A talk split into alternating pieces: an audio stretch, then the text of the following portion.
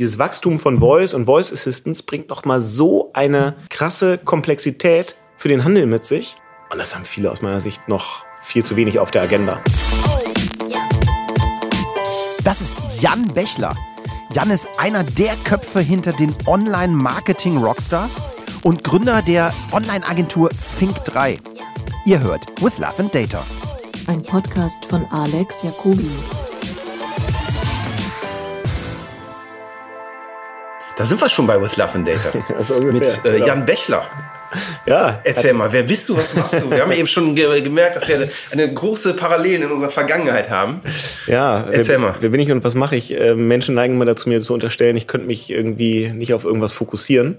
Vielleicht stimmt das auch, ähm, weil ich viele unterschiedliche Dinge parallel mache. Ich bin ähm, Unternehmer im Digitalbereich ähm, in Hamburg, habe ähm, erfolgreich bewiesen, äh, dass man eine Firma im Wein-E-Commerce-Bereich gegen die Wand fahren kann. ähm, unser erstes äh, Digitalprojekt hat nicht so richtig gut funktioniert.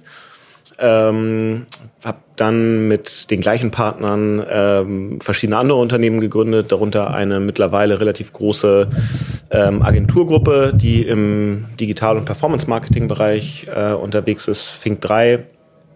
Dann haben wir verschiedene Unternehmen mitgegründet, die ja alle irgendwie im Online-Marketing und AdTech-Bereich aktiv sind. Ähm, ich darf äh, Teil des Teams der Online-Marketing-Rockstars sein, ähm, wo wir verschiedene ähm, Events äh, für die digitale Wirtschaft und für die Digitalbranche organisieren ähm, und habe früher dafür was ganz anderes gemacht. Ähm, und da haben wir, glaube ich, auch so ein paar Connections. Ähm, ich habe ganz früh in meinem Leben angefangen, äh, mich für Radio zu interessieren, habe äh, so während der Schulzeit angefangen, als Radiomoderator zu arbeiten, habe was ja so als Schüler- und Studentenjob gemacht, bis irgendwann mal, ja, bis zum MBA eigentlich, habe viel aufgelegt äh, im Hip-Hop-Bereich und ähm, ja, das äh, treibt mich bis heute um, so diese Liebe zum Thema Radio und Musik, die lässt mich nie so ganz los.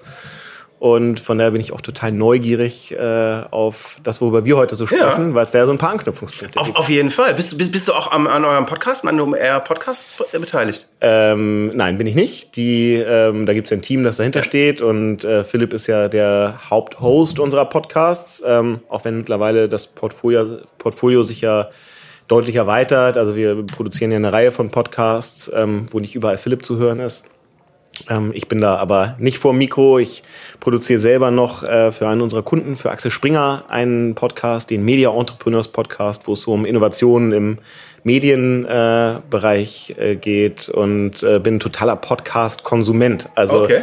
ist für mich ähm, wirklich ein ganz wichtiges äh, Medium, das ich sehr, sehr häufig und sehr intensiv nutze. Das war für mich eine totale Lernkurve, das überhaupt zu verstehen, was ein Podcast macht. Also ich habe Ja. dir eben schon erzählt, ich glaube, das war die geilste Idee, die ich jemals hatte, weil, weil, weil, weil, weil so diese, diese Idee des Self-Publishings, das ist einfach total geil. Aber so als jemand, der ein Tonstudio hat und äh, sehr viel mit Sprechern arbeitet und auch sein ganzes Geld damit verdient, dass Menschen bezahlt werden dafür, dass sie vorgefertigte Texte vorlesen, ist schon ein Stück weit weg. Ja, absolut. Ich finde, Podcast ist bei mir so ein totales Beispiel dafür, dass ähm, ich glaube, ich ganz gut so ein Gefühl dafür habe, was für Themen irgendwann mal kommen und sich durchsetzen, aber ein richtig, richtig schlechtes Gefühl dafür, wann das eigentlich passiert. Okay. Mein erster Job äh, nach dem MBA war bei der RMS, Radio Marketing Service. Ist so der größte Werbevermarkter für die damals noch klassische Radiobranche, heute für die Audiobranche, weil da eben auch viele digitale Audiokanäle dazugekommen sind. Und ich habe da angefangen so als, als Vorstandsassistent, ähm, war da irgendwie der Jüngste im Laden, 2006, ja, also relativ früh und habe mich da irgendwie für, für alles um Internet äh, interessiert. Und habe dann irgendwann meinem Chef gesagt, ist ja toll, dass wir hier noch so mit analogem Dampfradio so viel Geld verdienen, aber irgendwie ist am Horizont erkennbar, da kommen andere Themen. Da kommt das Thema Internetradio, da ging das gerade so los mit einem Spotify oder damals noch Last.fm, so als einer der ersten Streaming-Dienste und eben das Thema Podcast. Und wir haben dann 2007 haben wir total viel äh, Zeit, Geld, Hirnschmalz, Energie investiert, äh, Podcast-Vermarktung aufzubauen, weil wir dachten, das wird the next big thing. Geil. Und es hat keine Sau interessiert. Ernsthaft. Es hat wirklich keine Sau interessiert im Jahr 2007. Was glaubst du, woran es lag? Also, wenn man sich das heute anguckt, ja, jetzt hat man so das Gefühl, so seit zwei, drei Jahren nimmt das Thema ja so richtig Fahrt auf. Ähm, ich glaube, das ist ein, vor allen Dingen ein Gerätethema, so ein Hardware-Thema, das 2006, ich meine, wann kam das erste iPhone? 2008, glaube ich, 2007, 2008. Ja, ja, irgendwie so. Ja, da war natürlich die Penetration solcher Geräte einfach noch nicht so hoch. Äh, ohne 3G das erste, oder? Genau, ohne 3G. Ähm, das erste iPhone ja sogar noch ohne einen echten App Store. Also da war ja noch nicht mit, lad dir mal irgendwelche Apps runter. Das heißt, das war so einfach so ein, so ein Hardware-Thema, dass es noch gar nicht die Gerätepenetration gab. Und dann hat das eben gedauert, ne, bis genug Geräte im Markt waren, bis dann auch jemand nochmal irgendwie so einen echten Anlauf unternommen hat, das Thema nach vorne zu bringen. Und irgendwann hat das dann so seinen Tipping Point gefunden. Und heute ähm, bin ich jedes Mal überrascht, wie viele meiner Freunde mir so nach und nach erzählen, dass die jetzt zu Podcast-Fans ja. geworden sind. Ich glaube, es ist aber auch eine Kombi mit, mit, mit, mit, mit Datenvolumen, ne? Genau, das kommt, ja, das kommt noch dazu. Ähm, wobei bei Podcast wird man immer noch sagen, kannst du dir auch zu Hause im WLAN irgendwie auf dein Gerät ziehen und dann trotzdem in der Bahn oder im Flieger ja, oder unterwegs ja hören. Nicht. Also ich, ja, also ich sitze immer auf der Rollbahn und denke so, komm bitte noch schnell runterladen, ja. bevor er startet. Genau, also das stimmt. Ähm, Datenvolumen ist dann bestimmt noch das, das nächste Thema. Aber es ist so interessant, weil vor zehn Jahren habe ich schon gedacht, das Thema wird irgendwie äh, raketenmäßig losgehen und da ging gar nichts los. Ja. Ähm, und deswegen freue ich mich umso mehr, dass es jetzt so zehn Jahre später dann doch irgendwie äh, richtig Fahrt aufnimmt. Ja. Und ich finde, der Change ist viel krasser, als die meisten Leute verstehen. Ja. Weil, wenn du dir einmal anschaust, wie sich so, äh, du hast ja auch eine Agenturvergangenheit, ne? Ja. So wie sich Brandmarketing als ich so in den 90ern angefangen habe, im Studio zu arbeiten, auch wir haben, ich kann mich erinnern, wir haben damals mein erster dicker Job, war so eine Centis-Kampagne mit Michael Schumacher. Ja. Noch so richtig Oldschool-Werbung, ne? Wo so noch so, bei, bei Centis war das jetzt nicht ganz so, ne? aber früher so Marke brüllt hier, bläh, Kunde. Und heute ist es ja ein Interaktionsmedium. Ja, total. Und, und, und so, wenn die ganze Generierung von Inhalten auf einmal zu den, nicht mehr zu den Leuten geht, die wissen, wie man die Umsetzung macht, sondern die Umsetzung sozusagen ubiquitär verfügbar wird, dann wird's total crazy. Ja, es ist halt eine totale Demokratisierung von, von Publishing, ne? weil absolut. jede Marke heute total schnell zum Medium werden kann. Ich meine, klar, wenn man sich Red Bull anguckt, hat man wahrscheinlich so das Paradebeispiel, ne? Ja. wie eine Marke zu einem Medienunternehmen wird. Aber du siehst das ja an vielen anderen Stellen jetzt auch. Also im Telco-Bereich, finde ich, sieht man das relativ stark, dass die ja ganz stark, also ganz intensiv anfangen, eigene Contents äh, zu produzieren. Ähm, Im Konsumgüterbereich äh, kommt das immer mehr. Und ich glaube, dass Podcast da einfach ein total geiles Medium ist, ja. weil es sehr niederschwellig ist in der Produktion. Es ist total niederschwellig im Konsum, weil es einfach so gut nebenbei funktioniert. Ähm, halt nur deine halbe Aufmerksamkeit braucht. Also kannst schon noch was das nebenbei ist machen. Das krasseste, oder? So, und deswegen ähm, glaube ich, dass da super viel äh, Potenzial noch drin steckt. Und es macht, es, es macht die Kommunikation auch so einfach. Ich habe öfters Gäste, die sagen, oh, lass uns bitte zum Vorgespräch treffen. Ich mag das eigentlich nicht, weil ich denke so, ey, du connectest voll gut. Und dann triffst du dich nochmal und versuchst, das wieder herzustellen. Und dann ist immer so das Argument, ja, aber lass uns doch mal gucken, dass wir eine Agenda haben. Und ich sage, ey, brauchst du nicht. Ja. Lass uns einfach quatschen. Lass uns mal gucken, wo die Reise hingeht. Wenn wir, eine, wenn wir hier eine gute Stunde haben, die aufnehmen und das hat Spaß gemacht, dann wette ich, dass es noch andere Leute gibt, die da gern zuhören. Ja, absolut. Und du kannst, ähm, finde ich, über, über Audio also klar, sagt natürlich auch mein Herz jetzt als, äh, als äh, früherer Radiomoderator. Ich finde, du kannst über Ton und Stimme auch so geil Emotionen Ja. äh, erzeugen. Und ähm, es braucht dafür so wenig. Ja. ja, es geht einfach total schnell. Also wie lange haben wir jetzt hier gebraucht, um das Equipment aufzubauen? Wahrscheinlich drei Minuten. Ja. Ja, und äh, schon sind wir mitten in der Produktion von einem Podcast Ja. und jeder kann es machen. Das Equipment kostet ja keine, keine tausende Euro. Keine tausend Euro, auf so, keinen Fall. Es reicht ein iPhone und ein vernünftiges Mikrofon und schon geht's los. Ja. Also wie cool ist das eigentlich? Das ist der Hammer. Das ist der Hammer. Und trotzdem muss man andersrum lernen, wie man es macht. Es ist äh, die die Kontinuität ist, glaube ich, sehr schwierig. Also da haben wir relativ lange gebraucht, bis das wirklich funktioniert hat.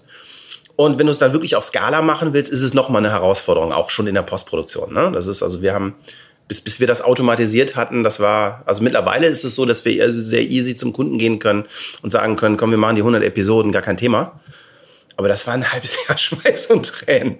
Aber Ja. es geht. Glaube ich. Und ich glaube auch, dass das jetzt für, für euch als Agentur exakt das richtige Feld ist. Ne? Weil, Wir sind ja gar keine Agentur. Ja, aber als Produktionshaus. Ja. Oder wie Ich weiß gar nicht, was wir sind. Ja, ähm, weil ich glaube, so dieses Thema Corporate Publishing wird ja für alle Marken wichtiger, weil die irgendwie das Gefühl haben, mit so klassischer Werbung gehst du total unter. Äh, Adblocker, Werbeverweigerung, tralala. Also kennen wir ja alle. Das heißt, alle gehen mehr so in das Feld äh, Corporate Publishing. Und ähm, aber im Audiobereich machen es noch so wenige. Noch, noch Genau. wenige. Und, Und ja, deswegen glaube ich, aber ihr habt da so ein, so ein geiles Feld, wo erkennbar ist, das kann nur wachsen über die nächsten Jahre. Äh, bin ich, bin ich ganz deiner Meinung. Ich habe gestern über, wir haben, so eine, wir haben so eine kleine App gebaut, mit der du zum Beispiel äh, ein Flashbriefing auf Amazon machen kannst. So wie wir sie sitzen, klick, aufnehmen, send to Amazon und dann hört deine Audience als Flashbriefing. Ja. Und das sind, das sind so Sachen, das ist, wenn man mal im Tonstudio war, völlig strange. Ja. Weil im Prinzip bauen wir ja Dinge, die uns überflüssig machen. Aber das Geile ist, wir benutzen unser Knowledge und finden neue Use Cases. Ja. Und auf einmal merkst du, hey, stopp mal, du bist ja überhaupt nicht in dem Business, dass du äh, Zeit vor einem Mikrofon vermietest und die Telefonnummer von irgendeinem geilen Sprecher hast, sondern eigentlich bist du ja nur in dem Business, dass du Menschen zu kommunizieren hilfst. Ja. Und wenn du das einmal akzeptiert hast, dann sagst du, ach komm, scheiß drauf, dann machen wir es eben anders. das ist Ja. total lustig. Ja, sehr gut. Sich schön, schön sich selbst überflüssig machen. Ja, nee, und, und auf der anderen Seite wieder relevant machen. Aber ich, ich habe gestern so ein Ding getwittert und da glaube ich total dran. Und da, da, da haben wir irgendwie geschrieben, äh, äh, Voice ist jetzt da, wo das Internet 1994 war. So, und wer jetzt kein Voice Briefing hat, ist wie wenn er früher keine Webseite hatte. Ja. Und, und dieses ganze Voice-Thema, das ist so jung und noch so wenige Leute sind drin. Und für uns war so spannend zu erkennen, ey, stopp mal, eigentlich machen wir seit doch fünf Jahren nichts anderes. Und, seit, und wir haben super viele Daten über Stimmen. Ne? Wir haben Daten über Musik. Wir wissen, wie Menschen das empfinden. Man muss sich nur diesen Schritt trauen und ich will nicht sagen, dass wir damit fertig sind. Aber zu sagen, ich gehe von einem Product Services Business weg in ein Plattform Business oder vielleicht auch mal ein Ecosystem Business. Aber das ist ein, das ist ein krasser Schritt. Aber wenn du einmal gegangen bist, tut er gar nicht so weh. Wie, wie siehst du denn das Thema Voice und Voice Assistance? Also, ich glaube, das Thema Voice Assistance ähm, steht total am Anfang. Ja. Ähm, ich glaube, die großen Plattformen werden das wie verrückt äh, in die Haushalte pushen. Noch ist das ein Hardware-Penetrationsthema. Das wird auf jeden Fall kommen. Und das wird nochmal Marketing auf ganz vielen Ebenen äh, komplett verändern. Ja, es wird äh, Commerce verändern, äh, es wird Search äh, nochmal verändern. Da machen, da habe ich das Gefühl, machen sich im Moment schon die meisten. Also wenn es in irgendein Feld gibt, in dem sich schon viele Gedanken machen, dann ist es wahrscheinlich so das Search-Feld. Also wie verändert sich eigentlich SEO und Suche ähm, in der Voice-Welt? Im Commerce-Feld sehe ich noch nicht so viele und man muss auch sagen, bisher funktioniert es einfach auch noch nicht so geil. Also ich habe ein paar Mal versucht, über meinen Alexa was bei Amazon zu kaufen. Oh, da habe ich eine so- epische Erfahrung War gemacht. jetzt so semi-cool, würde ich sagen. Echt? Ähm, hat bei mir noch nicht so richtig gut funktioniert. Also ich habe was gemacht, ich wollte meinem Sohn zeigen, wie, dass das ganz cool ist und hätte nicht erwartet, dass es so geil ist. Ja. Äh, also ich bestelle viel bei Prime äh, und habe einfach nur gesagt, äh, hey Alexa, ich brauche neues Müsli. Daraufhin sagte Alexa, basierend auf ihren bisherigen äh, Bestell, mögen Sie Seitenbacher XYZ, drei Packungen für, weiß ich nicht wie viel Euro. Soll ich es in Ihren Waren, in deinen Warenkorb legen? Ja. Da habe ich gesagt, okay, crazy. ja, ist gut. Und dann guckt mich mein Sohn völlig traurig an, der ist neun. Aber Papa, ich wollte doch mal ein Geschäft haben. Hat sofort für sich gereilt, okay, ich brauche kein Geschäft mehr. Krasse Transferleistung eigentlich für einen Neunjährigen. Also das ist ja irgendwie erkennbar und ist jetzt auch äh, keine große Transferleistung zu erkennen, dass das Nein. Thema Voice total groß werden wird, dass es für Marketing nochmal maximal spannend sein wird. Ja, aber Alle was, was machst du dann noch an Marketing? Es ist ja eigentlich ein Transaktionsdevice und kein Marketing. Genau, es ist ein Transaktionsdevice. Es ist auf jeden Fall äh, ein Search-Device. Und ähm, ich glaube, es ist ein Produkt, also es hat nochmal total Impact auf Produkt, weil ich mir als Marke überlegen muss, mit welchem Produkt, Service, Angebot bin ich eigentlich auf diesen Geräten irgendwie präsent. Also gibt's da irgendwas, was, was sinnvoll funktioniert? Und ich glaube ja auch, und das ist für so ein totgesagtes Medium wie Radio eigentlich wieder so geil, ähm, dadurch wird generell die Nutzung von auditiven Medien wieder steigen. Ja. Und es wird auch die Bedeutung von Audio-Werbung wieder steigen, weil ich auf einmal etwas habe, was ich in der Vergangenheit nie gehabt habe. Was man dem Radio immer vorgeworfen hat, Radio ist nicht rückkanalfähig. Und auf einmal wird Radio rückkanalfähig, Ja. weil ich höre den Spot und ich kann dann, ich kann die Hände am Lenker lassen oder am Kochtopf, wenn ich in der Küche stehe oder wo auch immer ich gerade bin. Ich muss eben nichts machen und ich habe auf einmal den Rückkanal, weil ich meinem iPhone, meinem Alexa, meinem wem auch immer sagen kann, das Produkt, das ich da Ja. gerade äh, gehört habe, das möchte ich jetzt bestellen. Wie geil. Das, Bestellen Sie jetzt und kriegen Sie 10% Rabatt. Genau. Funktioniert zum ersten Mal. ja, das auf einmal wird Radio, verliert es seine, Schwä- es behält seine Stärke des, der Nebenbeinutzung. Ja. Es verliert seine Schwäche der fehlenden Interaktion und der nicht vorhandenen ähm, Rückkanalfähigkeit. Und deswegen glaube ich total, dass Radio davon profitieren wird. Ja. So, und damit ist es auch wieder ein Marketing-Game, ne? Und auch in Zeiten von 1 zu 1 Kommunikation ist eine gewisse Form von Kuration, die ja Radio oder Broadcast, egal wie, wie, wie broad man es sieht, liefert, glaube ich, immer noch da. Vielleicht wird, vielleicht wird man irgendwann mal algorithmisch die Playlisten bauen und so. Ja. Das ist ja auch was, was, was, woran wir immer wieder mal basteln, aber es wird definitiv Leute geben, die, die das hören wollen. Ja. Absolut. Was ich super spannend finde, oder was ich mich in letzter Zeit frage, ist so, ne, ich komme ja aus so einer FMCG und Retail-Welt, äh, was, was, was, was Werbung angeht. Wie sieht denn eigentlich so eine Audio-Identity von einer Brand auf so Devices aus? Weil, ähm, wenn du dir überlegst, dass, nehmen wir mal an, dass die User Experience wirklich immer so geil ist, wie das, was ich dir gerade im Müsli erzählt habe. Und du bist eine Brand, dann zahlst du mit jeder User Experience auf die Marke von Amazon ein. Du Ja, das stimmt. mit der Stimme, du zahlst, jetzt kommt das nächste Stimme, du zahlst auch auf Google ein und du klingst noch nicht mal konsistent auf allen Kanälen. ja, absolut. Deshalb stellen wir uns zum Beispiel die Frage und basteln gerade dran, dass, oder glauben auch, dass die eingebauten Text-to-Speech-Varianten gar nicht die beste Option immer sind. Und haben zum Beispiel, das war ein Grund, warum wir gesagt haben, wir bauen so ein Flash-Briefing-Tool. Weil meiner Meinung nach muss eine Brand mit ihrer Stimme reden und nicht mit der ihres, ich sag mal ganz, aus der Sicht einer Brand ist das ein Distributor. Oder die Brand wäre gut beraten, so, äh, sie als Distributor zu lassen. Ja, absolut. Ich meine, äh, da, da haben ja viele Marken, haben da ja schon in der Vergangenheit wahnsinnig viel investiert in so Themen wie Sound-Logos, Corporate Sound, Branding. Ja, du, du hast eben gesagt, Seitenbacher Müsli. Ja. Ja. ich wette, jeder, der diesen Podcast hört, wenn wir dem jetzt sagen, denk mal an die Seitenbacher Werbung, Ja. weiß sofort, wie die klingt, ist erstmal genervt, weil er sagt, oh Gott, die ist mal so nervig.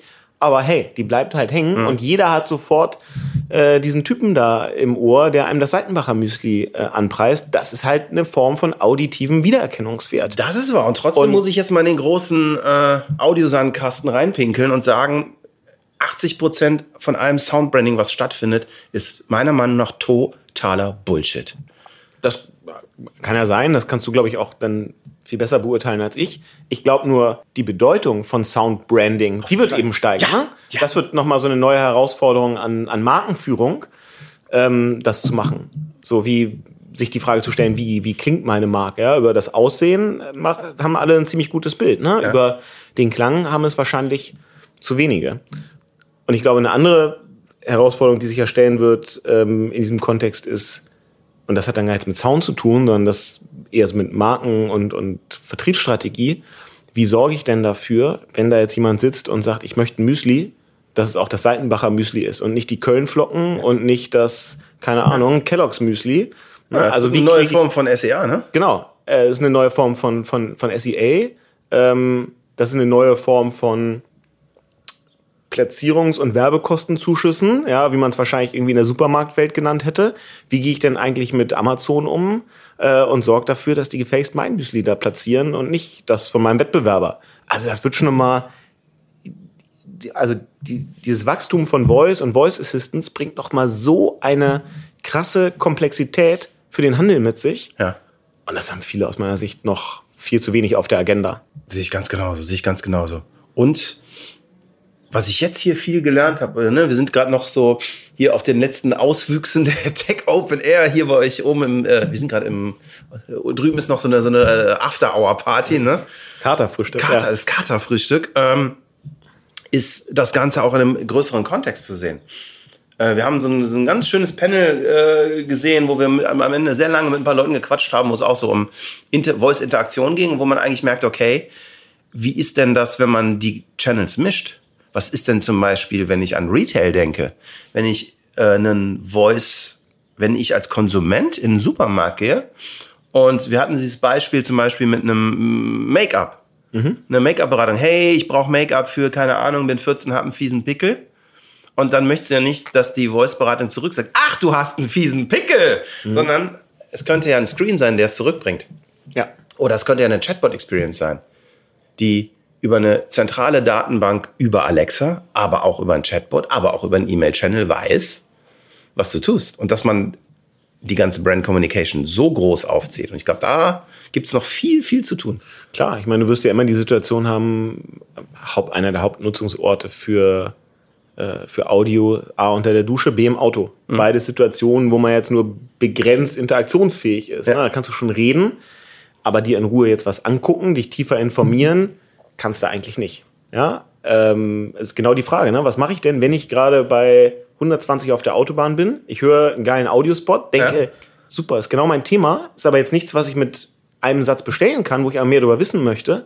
Wie teile ich dann eigentlich meinem Auto, das dann künftig ein Voice Assistant ist, oder meinem Siri oder meinem Cortana oder wem auch immer mit, hey, das Thema hat mich gerade interessiert, besorg mir mal mehr Infos, äh, ein Lied, was auch immer dazu. Und wie sieht das dann eigentlich aus? Was kriege ich denn dann eigentlich, damit ich, wenn ich zu Hause bin und Zeit habe, mich dann auch genau mit dem richtigen Kontext und Content beschäftige? Ja, mega. Ja.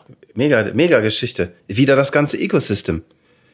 Jetzt hast du eben auch gesagt, dass du, du hast einen ziemlichen AdTech-Background auch, ne? Oder machst, oder, oder sagen wir mal, zumindest mit, Ja, also ist natürlich irgendwie Teil unseres Geschäfts, logischerweise. Ähm, also gerade unseres Agenturgeschäfts. Ähm, wir haben äh, arbeiten ja jeden Tag mit AdTech-Tools, ist ja klar. Ähm, wir haben Also das, das sagst mit du mein, so. wir haben mit meinen Partnern in ein, zwei AdTech-Firmen äh, sehr, sehr kleines, sehr überschaubares Geld äh, investiert und ein bisschen hoffentlich nützliches Wissen dazu gegeben. Aber ja, es ist natürlich irgendwie Teil unserer Branche. Weil, weil, weil, wir sind ja bei With Love and Data und wir haben jetzt viel über Love geredet, wenn wir mal in Richtung Data gehen. Einer der ursprünglichen Ideen, mal überhaupt in diese Ecke zu gehen, war eigentlich für mich zu sehen, dass ich glaube, dass Programmatic Audio ein super, super, super spannendes Feld werden kann. Das stimmt. Also da tut sich die Radio, die klassische Radiobranche im Moment ja noch sehr schwer, weil die natürlich einfach technologisch limitiert sind. Das ist ja klar, ne? Bei einem Broadcast-Medium, One-to-Many, wie es halt das Signal vom Funkturm ist, ja, da kriegt schon jeder in der Stadt irgendwie den gleichen Spot. Das wird auch nicht so schnell personalisierbar. Ja, gut, Sie, Sie versuchen es ja mit Ihren Mini-DAB-Zellen, wo ich glaube, Totgeburt. Ja, Aber spätestens mit 5G? genau. Also Also zwei Jahre? Absolut. Bei, also ich sage ja, beim klassischen Broadcast über, über UKW ist ja alles, was Programmatic ist, dann ja eher so kontextbasiert. Ne? Nicht, nicht personenbasiert oder nutzerbasiert, sondern kontextbasiert, dass man immer, wenn am Donnerstag um 14 Uhr mindestens 27 Grad sind in einer Region, dann wird da bis Samstagmittag Werbung für Grillwürstchen ausgespielt. Ja, weil man weiß, okay, 28 Grad am Donnerstag ist irgendwie ein Prädiktor für, es wird viel gegrillt. Das ist ja jetzt so eine sicherlich sehr einfache Art von Programmatic, die eher so kontextbasiert ist. Ähm, weil du halt noch nicht den einzelnen Hörern individualisierte Spots ausspielen kannst. Du kannst das natürlich aber, wenn du sagst, okay, mein Podcast, mein Streaming-Service, Spotify und Co., mein Internetradio, da kannst du natürlich dann auf einmal, da hast du halt überall eine One-to-One-Beziehung und da hast du natürlich auf einmal all die Möglichkeiten, die du im Display- oder Video-Advertising hast, da programmatisch zu werben, die entstehen auf einmal dann auch für die Audiowelt. Ne? Und da kannst du dann richtig personalisieren, ähm, was für die Marke interessant ist, was wahrscheinlich auch für die Nutzer hoffentlich interessant ist, wenn es gut gemacht ist.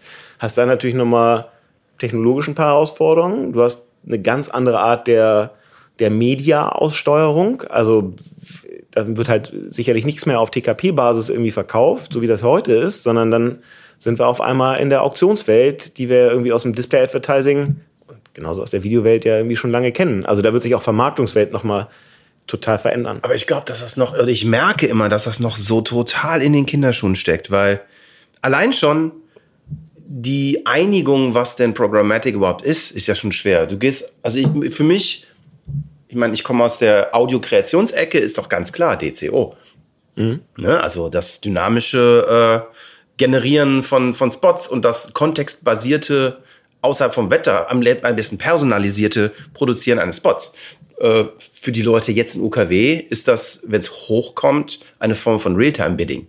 Genau. Also wo, wo jetzt, ich, ich glaube, äh, war ja jetzt auf dem, auf, auf dem Radio Advertising Summit, dass das, glaube ich, RMS jetzt so weit sind, dass du über äh, mehr oder minder programmatisch einkaufen kannst komplett. Ne? Da hat der, der, der, der Frank Bacher, der ist ja, glaube ich, von Rubicon gekommen, ne? Genau. hat das da aufgebaut. Und die Dritten sagen, nee, nee, wir segmentieren erstmal. Ja. So, und bevor man sich da nicht einigt, was ist denn das eigentlich, wo will ich da eigentlich hin, äh, herrscht eine riesen Konfusion. Und ich gehe ganz oft in Agenturen rein und wir haben ja auch viele Episoden mit sehr, sehr, sehr coolen Kreativen gemacht. Und da höre ich sehr auf die Antwort so, erstens, was soll das? Und das zweitens, das brauche ich nicht. Wenn meine Idee nicht so gut ist, dass ich alle erreiche, dann brauche ich das nicht. Ja, das ist ja, also da würde ich sagen, das ist vielleicht die, die Arroganz der Kreation. Nein, nein, nein, Ähm, ja, ja, ja. Also wenn, wenn ich mit, ich habe eine schöne Episode, die kommt bald raus, zum Beispiel mit dem Götz Ulmer von Ja. JVM. Und wenn Götz mir sagt, Alex, ich mache auch sowas einfach wie Heimkommen von Edeka, Ja. dann muss ich auch erstmal sagen, ja, da brauchst du kein Programmatic. Nee, da brauchst du ganz andere Sachen. Also Das machen die schon gut. Ja, ja natürlich. Also ja und nein. Ähm, Heimkommen hat ja nun zu, zu Recht auch für viel Aufsehen gesorgt Ja. und für äh, auch viele Preise gewonnen und ist ja irgendwie auch ein cooler Case. Mir fallen sofort drei Argumente ein, warum Heimkommen vielleicht auch nicht so cool war. Ja? Ja, ähm, weil das ein Content war, der auf Social gespielt wurde, der überhaupt nicht für Social gemacht war. Wenn man sich mal anguckt, wie viele Leute haben denn diesen Spot zu Ende gesehen, ohne dass ich genau weiß, würde ich sagen, vielleicht ein Drittel. Okay. Ja, weil auf Social halt Videos wahnsinnig schnell weggeklickt werden. Wenn du nur den Anfang von diesem Heimkommen-Spot siehst, was siehst du dann? Einen traurigen, einsamen, alten Mann. Und das ganze Happy Ending kriegst du gar nicht mit. Weiß ich jetzt gar nicht, ob das so cool ist. Aber da, also darum geht's ja auch gar nicht. Das ist schon insgesamt ja eine, zu Recht eine sehr gute und auch ausgezeichnete Kampagne gewesen. Ich glaube an die große Markenidee. Ja, und da hat ein Götz ja auch völlig recht, wenn er sagt, das kann er gut, das können wir gut, ähm, können andere auch gut, aber er sicherlich exzellent. Ähm, natürlich braucht es die. Glaube ich aber, dass man die eine Idee mit der Gießkanne über 80 Millionen Deutsche auskippen sollte und das der effizienteste Weg ist, zum Ziel der Marke zu kommen? Glaube ich nicht. Okay. Ich glaube, die Kunst besteht darin, die große Idee so runterzubrechen und für unterschiedliche Zielgruppen doch noch mal ein Stück weit relevanter zu machen, um dann richtig effizient zu sein, weil ich einfach sicher bin, dass mich eine andere Ansprache und ein anderer Twist auf ein Produkt irgendwie attracted als meine 68-jährige Mutter. Was glaube ich einfach Was dran. sagst du jemandem, der sagt, ja, aber damit verwässere ich meine Marke bis zur Beliebigkeit?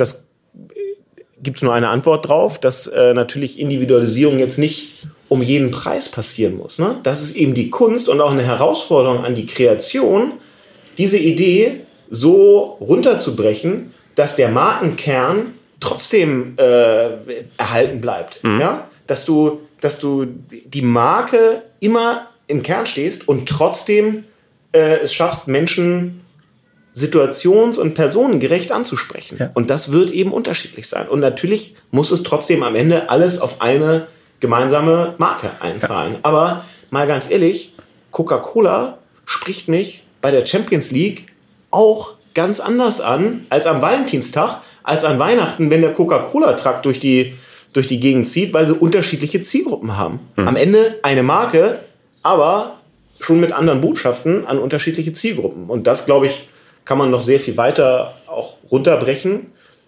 Und trotzdem ist es eben eine Kampagne, eine Marke, eine große Idee. Aber ich glaube, da muss auf beiden Seiten noch ein irres Learning stattfinden. Sowohl auf, also weißt du, ein Beispiel. Ich war letztes Jahr, also eines meiner ersten Touchpoints mit Programmatic war, da bin ich auf die, wie hieß das, AdTrader-Konferenz gefahren. Mhm. Ja, schon, glaube ich, ein paar Mal erzählt im Podcast. Und habe unfassbar crazy Data Scientists gesehen, die Creative Cases gezeigt haben. Ja. Und eine Data Science, wo ich tot umgefallen bin, um ein blaues und ein rotes Banner auszutauschen. Ja. Wo ich dachte, okay, das kann es auch nicht sein. Und ich habe so das Gefühl, und das, das war damals auch eine der, eine der Motivationen, auch warum es diesen Podcast gibt, ähm, mal zu sagen, ich glaube, dass die klassische Kreation sehr von Data profitieren kann, dass aber sehr viele Leute aus der AdTech-Ecke äh, das Problem fälschlicherweise als ein technisches und nicht als ein kommunikatives verstehen. Glaube ich auch. Also würde ich sofort ähm, unterschreiben. Ich habe ja nun, ähm, das habe ich vorhin, als ich so über meine Vergangenheit erzählt habe, gar nicht so richtig äh, erwähnt, glaube ich. Ich habe ja auch ähm, zwei, etwas mehr als zwei Jahre lang ähm, bei Think, also eine der großen äh, Kreativ- und Markenagenturen, äh, die Rolle des Digitalchefs äh, inne gehabt und bin da heute noch in, in so einer Beiratsrolle äh, aktiv. Ähm, von daher kenne ich sicherlich auch ganz gut so ja, die Art und Weise, wie Kreativagenturen mhm. ticken, wie auch deren äh, Kunden ticken. Bin da ja mal hingekommen und habe gesagt, wir müssen viel digitaler denken. Und zwar jetzt nicht nur was digitale Plattformen und Cases angeht, sondern was eben auch ähm, die Datenbasiertheit von Kampagnen angeht, was die ganze Medialisierung und Distribution angeht. Das muss alles viel datenbasierter laufen.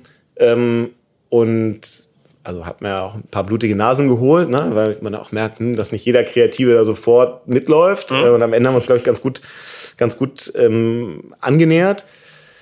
Und auch viele Sachen gemacht, die dann ja auch, auch gut funktioniert haben. Ähm, Hast du ein Beispiel für eine Kampagne, die richtig auch data-driven war? Oder? Also ich habe, glaube ich, ein Beispiel für ein Projekt, ja. wie ich glaube, dass Kreation heute oder wie Marketing heute laufen sollte. Äh, und zwar ist das eine Tochteragentur von Think, die wir gegründet haben. Ähm, die Agentur heißt Uplift. Und Uplift ist ähm, ein Joint Venture zwischen Think als Markenkreativagentur, die eben von der großen Idee und, und der Markenführung und der Markenstrategie kommen. Und auf der anderen Seite Facelift. Facelift, so eines der führenden Social Media und Social Advertising äh, Technologieanbieter. Mhm. Und wir haben uns gesagt, na, was ist denn so eines, überlegst du ja, was sind so die großen Wachstumsfelder für Marketing und für deine Kunden? Bist ja sehr schnell bei Social Media. Und wenn du dich dann fragst, was ist eigentlich das bestmögliche Angebot, das du einem Kunden machen kannst? Mhm ähm, dann glaube ich, ist das heute eben ein ganzheitliches Angebot, das vorne anfängt bei der Strategie, hm. dann über datenbasierte Kreation, über die komplette Distribution ähm, und dann das gesamte Kampagnenmanagement, Kampagnenoptimierung hinten raus. Dass du das eben aus einer Hand bekommst. Ja. Weil was ist in der alten Welt passiert, also in der ganz alten Welt, da hat eine, eine Werbeagentur hat eine Eintelanzeige gemacht, hm. ja, eine Printanzeige, hat die dann an die Bild geschickt. War die sieben Tage später, irgendwann war die in der Bild. Und dann konntest du drei Wochen später irgendwann eine Marfo machen, um zu gucken, ob da eigentlich irgendwas funktioniert hat. Mhm. So war das ja in der sehr, sehr alten Welt. Ja. Jetzt auch sicherlich ein bisschen schematisch dargestellt und übertrieben. Haben wir beide aber, noch kennengelernt. Aber so ungefähr. Ja, heute funktioniert es ja komplett anders, weil du hast deine Kreation, du schaltest die live und du hast ja nach einer Stunde die ersten Daten, die dir eigentlich sagen, welches Creative in welcher Zielgruppe konvertiert eigentlich gut mhm. und wo auch nicht. Und wo musst du dann die Targetings anpassen, wo musst du die Aussteuerung optimieren, wo musst du aber auch Kreation optimieren. Und wenn das irgendwie in zwei getrennten Units läuft, weil die Kreativagentur nur irgendwann ihre Assets an die Mediaagentur schickt, die hauen das irgendwie auf Facebook und Instagram raus, da guckt aber auch keiner mehr so richtig drauf. Und es gibt irgendwie nicht diesen Feedback-Loop zwischen Kreation und, und Media, dann lässt du so viele Effizienzen liegen und optimierst halt gar nichts. Ja, und da kommst du ganz sicher nicht, nicht zum besten Oder Ergebnis. Da sprichst du mein Schmerz- und Herzthema Nummer eins an, nämlich die Feedback Loop. Genau. Ich bin äh, seit relativ langem, wir arbeiten für viele Marken und wir arbeiten unter anderem auch viel für Marken in Testszenarien. Mhm. Das heißt, wo, wo Animatics gemacht werden, wo, wo Konzepte gegeneinander getestet werden. Das machen wir schon relativ lange. Und als wir damit so anfingen, habe ich immer gedacht, boah, wie geil. Da kriegen wir, da, da, da kriegen wir direkt raus, wie wir die Dinger noch geiler kriegen. Ja. Aber Pustekuchen. Das ist so. Und dann äh, bekam ich so den Vorschlaghammer in die Fresse zu der Idee und musste eben lernen, okay, das ist mehr oder minder ein Tool, Media Spendings zu securen und zu rechtfertigen. Mhm. Was ich in sich gar nicht kritisieren will. Also ich kann schon verstehen, dass eine Brand sagt, ich hau hier, äh, weiß ich nicht, äh, dreistellige Millionensummen oder auch zweistellige Millionensummen raus, reichen ja zum Verballern. Und ich möchte hier schon mal wissen, ob ich meine was Kohle, bringt. Ja, nee, nicht was es bringt. Ich möchte auch gerne im Vorhinein so einen kleinen Indikator haben, wo ich denn meinen Riesenhaufen Geld drauf werfe. Mhm. Das ist okay. Ja. Aber aus Sicht eines Kreativen oder einer Kreation steht das wie so eine Mauer zwischen mir und der Idee. Mhm. Ja, und eigentlich auch zwischen der Win-Win-Situation zwischen Agentur und Kunde. Und äh, ich habe dir eben vorher erzählt, dass wir mal so, eine, so ein Trainings-Data-Tool gebaut haben, was am Ende eine Marfo geworden ist. Ja. Und, und, und unsere Hauptidee, das zu einer Marfo zu machen, war zu sagen, lass uns doch mal irgendwie versuchen, dieses ganze Thema, sagen wir mal, ma- wenn man Marfo mal als Empathie an der Zielgruppe sieht und sich sagt, lass mich doch mal verstehen, ob meine Idee so formuliert ist, dass Sie sie auch verstehen oder nicht, weil ich bin vielleicht ganz weit weg von der Zielgruppe. Stell dir mal vor, du machst irgendwas für so einen Frauentauschumfeld TV-Spot. Ich bin davon weg und ich sage auch immer, ich will da auch gar nicht hin. Ja. Äh, trotzdem habe ich eine Verantwortung, diese Zielgruppe mit Respekt anzusprechen. Und wenn ich und wenn ich dann einen äh, kurzer Besuch und äh, wir machen einfach weiter. Genau, an, anzusprechen. Und wenn ich dann praktisch äh, ein Tool habe, was mir zeigt, wie meine Kreation funktioniert, dann und ich das als Kreativer nehme, da wird meine Kreation geiler. Ich darf eben nur keine Angst davor haben, äh, zu sagen, oh, das Tool übervorteilt mich, sondern ich muss eigentlich sagen, wir beide sind Brillenträger. So mit Brille ist einfach geiler als ohne, ne? Ja. Und, und so sollte Marfo sein, meiner Meinung nach. Absolut. Und ich meine, also äh, Kreativagenturen gehen ja auch nicht mehr nur noch darauf, die geilsten Kreativpreise zu gewinnen. Mhm. Will man natürlich und jeder Kreative schmückt sich damit ja auch zurecht. Sagen Aber- heute so am letzten Kanntag. Ne? Aber ja, genau. ähm, aber nicht ohne Grund gibt es ja neben den Kreativpreisen auch ähm, sowas wie den Effi Ja. als Preis, der viel mehr auf Effektivität und Effizienz guckt. Ja, ähm, weil das eben eine immer wichtigere Währung wird. Und eigentlich habe ich als Kreativer ist das ja cool, dass ich mittlerweile Möglichkeiten habe, ähm, sehr schnell zu sehen, welcher Teil meiner Kreation funktioniert eigentlich richtig geil Ja. und welchen kann ich noch besser machen. Ja, Ja. es ist einfach nur ein Tool, noch besser zu werden auf diesem Weg zu Effektivität und Effizienz. Aber der Trick ist, so was wir, was wir auf dem Weg dahin gelernt haben. Ne? Also ich bin noch noch gibt's das nicht ganz draußen. Also wir sind gerade so in der Early Alpha bei uns, so dass das ein Tool wird, was man von außen benutzen kann und nicht nur ein interner Prozess ist. Ähm, ist ein bisschen die Frage, du kannst natürlich immer eine Werbewirkung surfen. Man kann es heute auch schon machen. Es gibt genug Anbieter, wo du für 1500 Euro äh, nach drei Tagen Werbewirkungsergebnisse kriegst. Das hilft dir aber nicht, weil du weißt nicht warum. Und wenn du dann anfängst sagen, willst du machst Fokusgruppen, dann ballerst du wieder so viel Kohle raus, dass es keinen Sinn mehr macht. Ja. Und was ich total spannend finde, woran, woran ich gerade arbeite, ist, äh, wir haben so oder so schon für uns äh, Emotions- und, und, und auch äh, psychologische Wirkungsmodelle auf Audio gebaut. Halb Prediction, halb Marfo, ist auch egal. Ähm, und wirklich mega spannend wird das Ganze, wenn du eben die Wirkung misst, aber auch die Ursachen misst. Ja. Wenn du zum Beispiel sagst, äh, ich hau mal die einzelnen Bestandteile eines Spots rein und ich hau mal das Ganze rein. Ich nehme mal drei verschiedene äh, Textkonzepte. Ich frage aber auch die nicht nur die Werbewirkung ab, sondern auch die Emotionen ab. Und wenn du dann AB oder Multivariate-Tests machst und am Ende siehst, okay, immer wenn es etwas, äh, keine Ahnung, aktivierender und fröhlicher ist, steigt die Werbewirkung und immer wenn es etwas dominierender und trauriger wird, sinkt sie, dann hast du auf einmal so ganz objektive Kriterien, wo du anfangen kannst zu sagen, okay, jetzt suche ich mal eine Musik, die wirklich genau diese Dinger macht. Ja. Und eine Stimme, die diese Dinger macht. Und dann bist du in einer Marfo, die kreationsbasiert denkt und nicht mehr nur äh, doppelgrün, äh, hau dein Mediabudget drauf. Ja, stimmt. Ich bin mal gespannt, wie so der ein oder andere Kreative damit umgeht. Also ob, ob das auch, ich weiß auch nicht, ich verstehe das in der Theorie. Ja?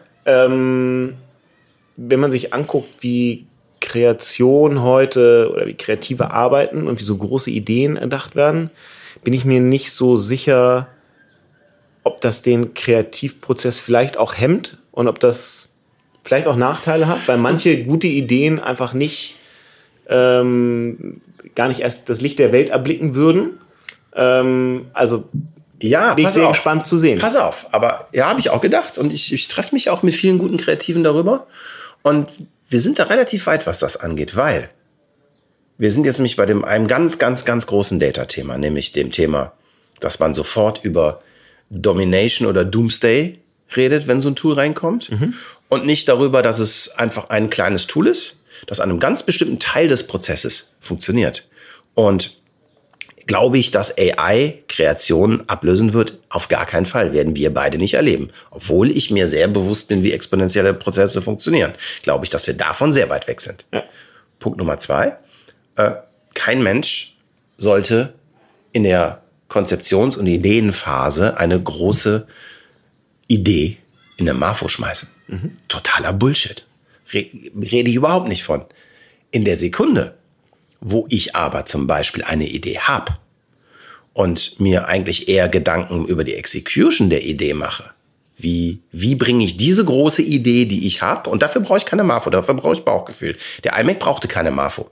Ja? Aber wenn ich dann dabei bin, wie übersetze ich diese Idee von dem großen Punkt der Idee auf die Zielgruppe hin, dann ist das geil. Ja. Und wenn ich dann soweit bin und sage, so eine Idee verknüpfe ich auch noch mit programmatischen Sachen, dann ist das noch Marfo oder ist das schon mein Decision Tree, den ich baue? We will see. Ja. Aber ich glaube, dass es in so eine Richtung geht, weil, weil dieses ganze Thema Human-Machine Cooperation, das ist das, woran wir eigentlich forschen müssen, meiner Meinung nach. Dass wir verstehen müssen, wo Maschinen uns helfen und wo sie uns nicht helfen. Menschen verstehen Exponentielles nicht. Also selbst ich verstehe es nicht. Ich wollte sagen, ich verstehe es glaube ich auch nicht. Nee, kein Also Mensch. Es gibt, den, es gibt, ich mache bei ganz vielen Podcast-Gästen immer den Test. Du musst jetzt, äh, kennst, kennst du, wie viel, kennst du den Schritte zum Mond-Test? Nee. Wir haben wir schon ein paar Mal gemacht. Don't worry, es hat noch keiner geschafft. Und ich habe auch episch versagt. Ja. Um Zehnerpotenzen.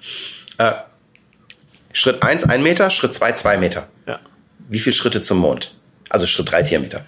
Das ist so ein bisschen wie dieses äh, Reiskorn-Beispiel, äh, ne? Ja. Mit, äh, mit dem Schachbrett. Wie viele Schritte, ich müsste jetzt mal wissen, wie viele Kilometer das eigentlich zum Mond sind. Keine Ahnung. Ähm, Nimm's dann Gut-Feeling, weil Menschen entscheiden mit dem Gut-Feeling. 620. Ja, das war gemein, es sind 20. 20, Wahnsinn. Ist crazy, oder? Ich hab's auch nicht, ich habe 1000 gesagt.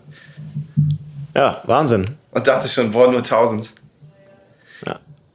Irre. Ist krass, oder? Und wenn man das sieht, dann merkt man, dass das der Punkt ist, den Menschen nicht verstehen.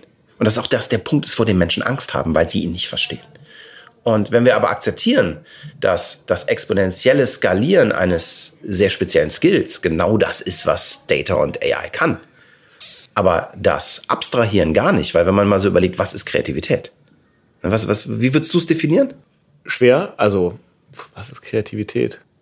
Kann ich dir keine überzeugende Definition sagen. Ich kann dir nur sagen, was Kreation ist, aber Kreativität. Was ist das? Das ist ein toller Unterschied. Also, ich glaube, Kreation ist die Umsetzung von aus Kreativität entstandenen Ideen in, in sehr konkrete Assets. Ja, also Assets im Sinne von zum Beispiel Werbemittel, ähm, vielleicht auch Kunst. Ist das ein rationaler Prozess?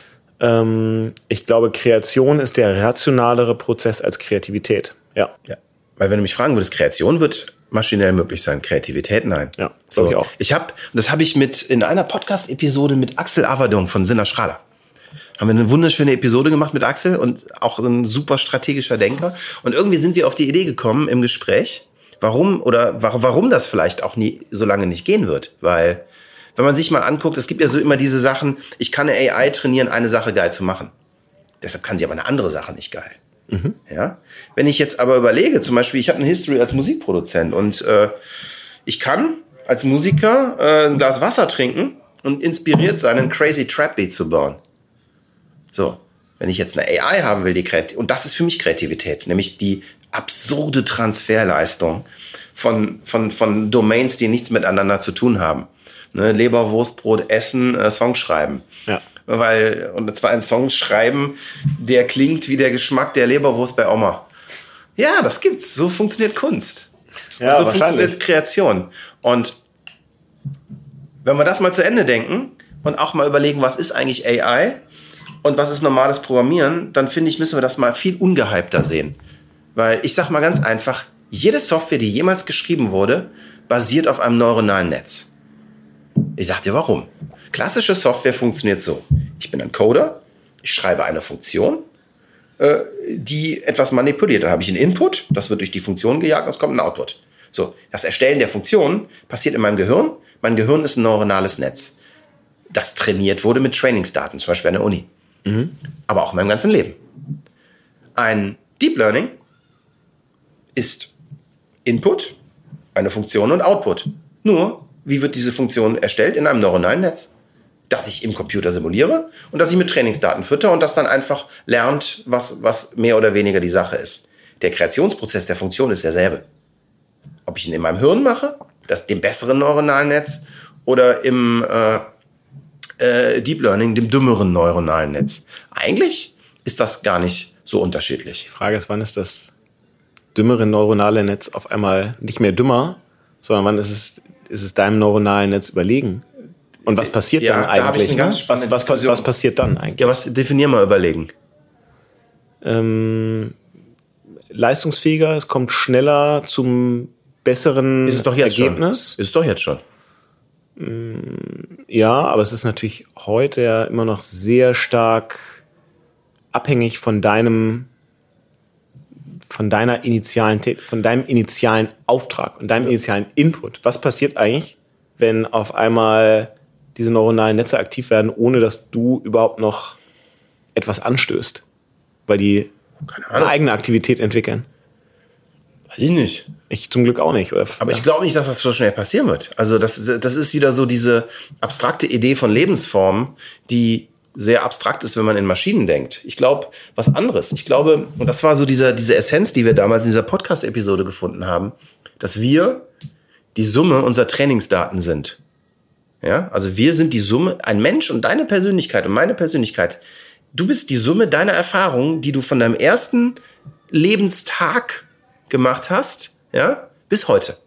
Das ist, das ist der, das ist die Basis deiner Entscheidungen. Ja, ich hoffe, ich bin ehrlicherweise mehr als die Summe meiner Erfahrungen, weil ich glaube, du kannst zwei Menschen genau die gleichen Erfahrungen machen lassen und am Ende stehen da doch unterschiedliche Persönlichkeiten. Du bist die Summe der Interpretation deiner Erfahrung. Lass Genau. es uns so sagen. Ja, genau. So. Und die Interpretation hat aber wieder äh, wahrscheinlich ganz unterschiedliche äh, Faktoren.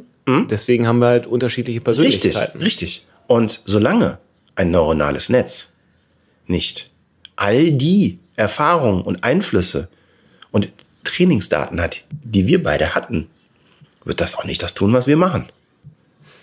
Genau, die Frage ist ja nur, wie lange dauert das eigentlich, bis das, bis das passiert? Ich habe da übrigens überhaupt keine Antwort drauf. Ich Ja. stelle mir irgendwie diese Frage, aber auch auf so einem totalen Laien-Level, Mhm. ja, weil ich das, also vieles davon auch einfach null verstehe und da total ahnungslos bin und da so eine Mischung so ein bisschen fasziniert, aber auch ein bisschen besorgt, ängstlich, ahnungslos hingucke.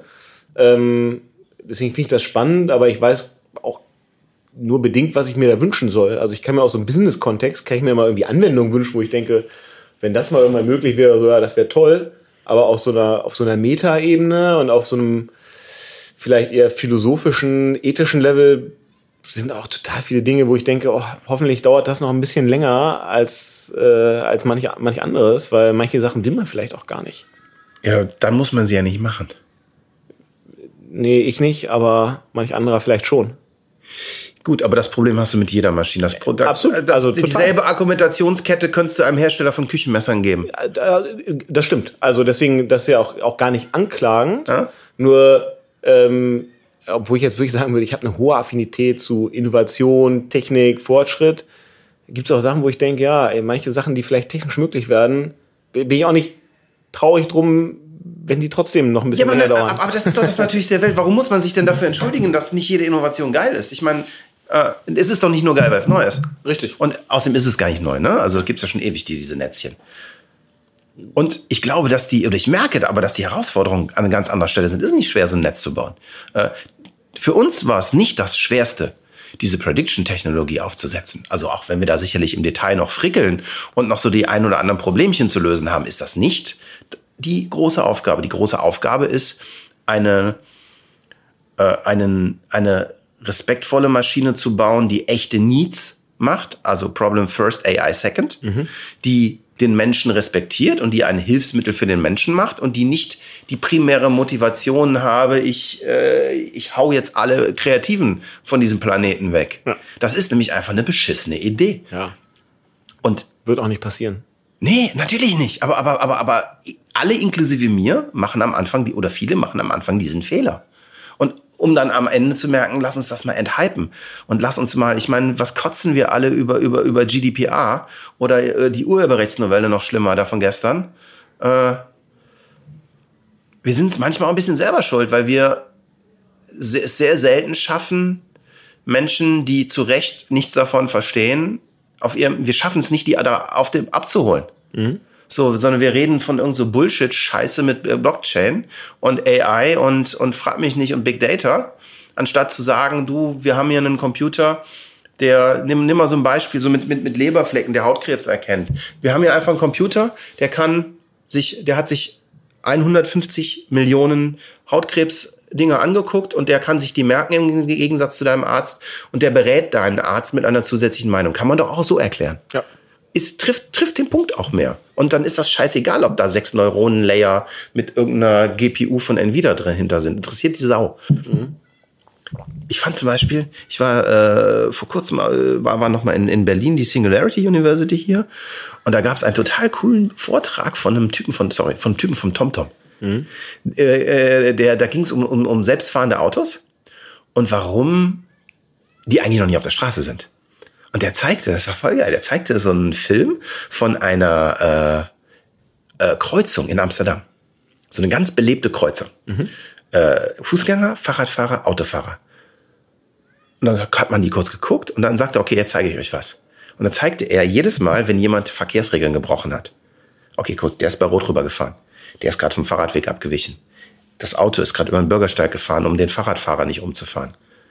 Äh, und dann sagt er, jedes Mal an dieser Stelle haben diese Leute Regeln gebrochen. Mhm. Und das Brechen dieser Regeln ist lebensnotwendig, damit diese Kreuzung nicht an fünf Kilometer Rückstau hat. Wenn ich da jetzt ein äh, selbstfahrendes Auto draufsetze, ist der gesamte Verkehr in der Stadt lahmgelegt. Weil wir nämlich diese ethische Frage haben, darf das Auto die Regeln brechen? Ja. Und das sind, glaube ich, die Probleme, die wir, die, die wir lösen müssen. Die jedes Mal, wenn ein Tesla in Kalifornien äh, gegen eine Brücke fährt, steht das in der Aachener Zeitung. Ja, aber wenn, äh, während wenn ein Mensch in Kalifornien gegen die Brücke fährt, steht es noch nicht mehr in der LA Times oder wie sie da heißt. Ja. Und so, da ist die Wahrnehmung, da finde ich, müssen wir noch viel lernen. Ja, glaube ich auch. Also das wird ja auch passieren. Das ist jetzt, ich meine, das Thema ist noch so am Anfang, das ist noch auf so einem Nerd- und Experten-Circle äh, irgendwie unterwegs. Und also geh doch mal raus und frag mal irgendwie die Hausfrau auf der Straße irgendwie zum Thema AI. Mhm. Also 80 Prozent werden nicht mal wissen, was AI ist. Äh, die, die den Begriff schon mal gehört haben, werden trotzdem nichts so richtig damit anfangen können. Ähm, und das diffundiert ja jetzt gerade so ein bisschen aus dieser aus diesem Nerd-Circle so langsam durch. Jetzt hat so das Marketing erreicht und äh, das breitet sich ja gerade erst aus. Aber ich glaube auch, dass da total viel Aufklärung kommen muss. Und ja. Wie können denn die ganzen Entwicklungen in deiner Fantasie, wenn wir so alles gucken, was es gerade an Technik und gesellschaftlichen Veränderungen gibt, an was ändert sich an 5G? Was bringt uns Voice in unserem Alltag? Was bringt Digitales für uns, jeden Einzelnen? Was siehst du so kommen? Wo stehen wir da in ein paar Jahren? Also, ähm, ich glaube, für mich persönlich äh, erwarte ich mir dadurch jetzt mal auch mal abseits vom, vom Business, erwarte ich mir Lebenserleichterung, weil einfach Dinge einfacher und smarter, automatisierter funktionieren werden. Das ja. macht erstmal das Leben einfacher. Ja, wenn man es jetzt eher sich so gesellschaftspolitisch anguckt, glaube ich, ähm, dass, oder ist meine Hoffnung, dass wir in den Bereichen ähm, Gesundheit, Gesundheitsversorgung einen riesen Schritt sehen werden, weil Digitalisierung und AI einfach Medizin und vor allem die Diagnose ja gar nicht hinten raus, dann die Therapie, die Therapie vielleicht auch, aber so auf der Diagnoseseite ganz viel einfacher machen wird. Es wird, ähm, es werden mehr Menschen jetzt global Zugang zu medizinischer Diagnose und Versorgung haben, ähm, weil das eben auch auf Distanz in, in weniger äh, bevölkerten Regionen möglich sein wird, ähm, weil es dann auch entsprechende Netzversorgung und ähnliches geben wird. Ähm, das ist, glaube ich, einer der jetzt auf so einer wirklich Metaebene gedachten ganz großen Vorteile von, von Digitalisierung, abseits von, wo kann man jetzt mal ein geiles Business machen ja. und irgendwie viel Geld verdienen oder auch nicht. Ähm, das ist für mich so eines der großen Themen, wo ich echt glaube, das macht, äh, das macht die Welt besser. Geil. Ja, das war ein schönes Wort zum Sonntag. Lass uns den Podcast hiermit beenden. Das ist wie die Zeit vergeht. Das hat einen riesen Spaß gemacht. Absolut. Was, was für eine Reise wir gerade gemacht haben. Und so ist das, wenn man äh, das tut, was wir tun. Herzlichen Dank. Ja, hat Spaß gemacht. Große Freude. Und ja, jetzt lass uns mal so die Tor ausklingen lassen. Ja, machen wir. Ciao, ciao. ciao, ciao. Das war Jan Bechler von den Online-Marketing Rockstars und der Marketingagentur Fink3. Wenn euch diese Episode so gut gefallen hat wie uns, geht zu iTunes, bewertet uns mit 6 Sternen und hinterlasst einen Kommentar. Wir freuen uns von euch zu hören.